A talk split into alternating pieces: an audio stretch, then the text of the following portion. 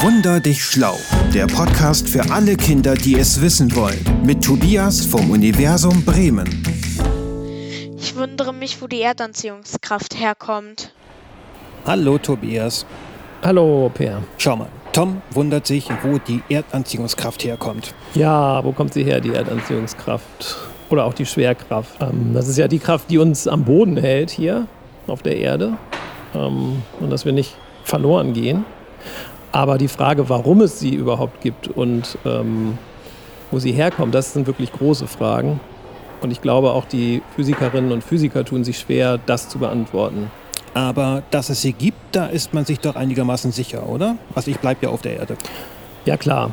Beschreiben und berechnen kann man die Erdanziehungskraft oder allgemeiner die Gravitation sehr gut.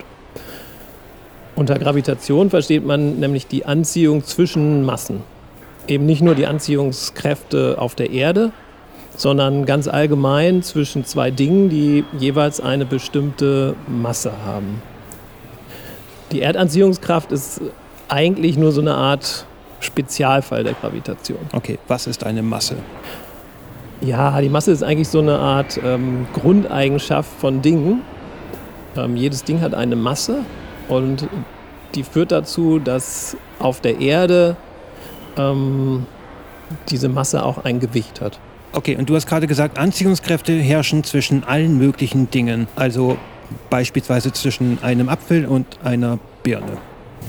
Ja, auch zwischen einem Apfel und einer Birne. Oder zwischen Erde und Mond, zwischen der Sonne und den Planeten.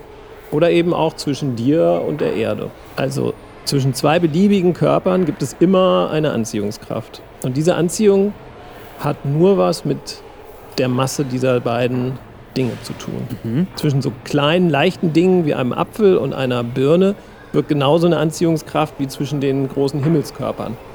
Allerdings wird hier bei uns natürlich alles durch die Erdanziehungskraft dominiert.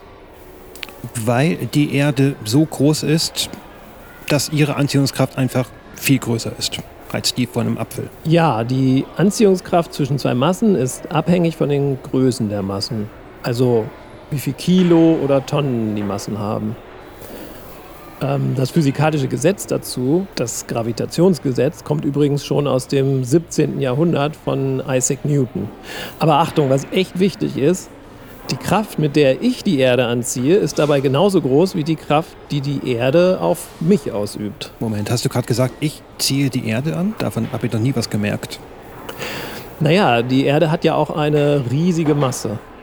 Ähm, 6 mal 10 hoch 24 Kilo. Also das ist eine 6 mit 24 Nullen. Oder auch 6 Quadrillionen Kilo. Und das führt dazu, weil sie ja sehr träge ist, die Erde, dass meine Körpermasse die Erde nur minimal eigentlich ja, vernachlässigbar beschleunigt mhm. und ähm, in, in Bewegung versetzt.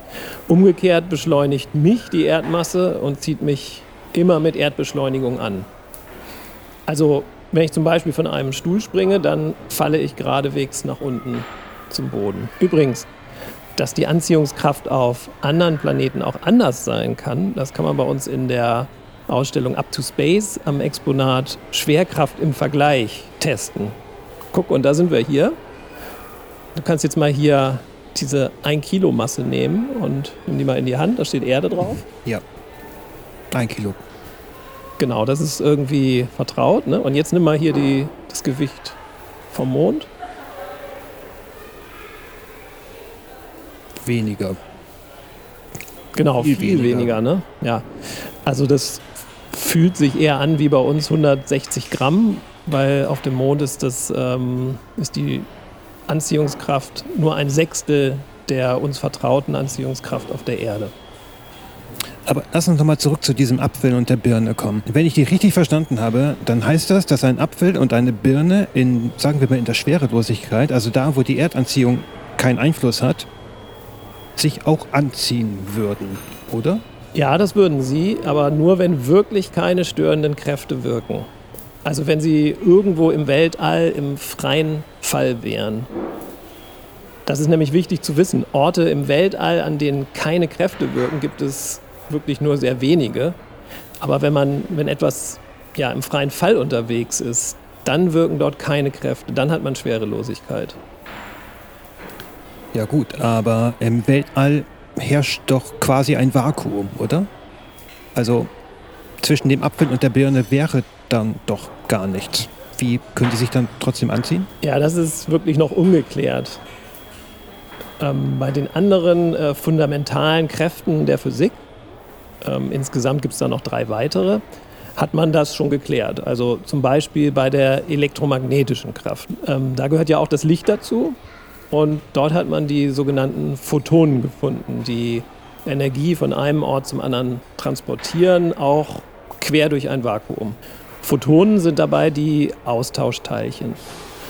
Und bei der Gravitation hat man das Austauschteilchen eben noch nicht gefunden, auch wenn es schon einen Namen gibt. Das heißt nämlich Graviton. Graviton, das hört sich aber mysteriös an. Ja, obwohl die Schwerkraft das ist, was unseren Alltag am meisten bestimmt. Und die Gravitation ist auch die Kraft, die unser gesamtes Universum formt.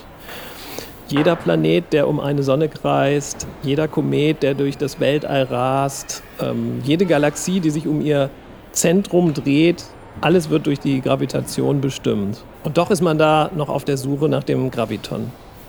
Man weiß zwar schon durch ähm, theoretische Überlegungen, wie das Teilchen aussehen müsste, aber messen oder nachweisen konnte man es noch nicht. Aber ist ja eigentlich ganz gut, wenn man noch nicht alles weiß, oder?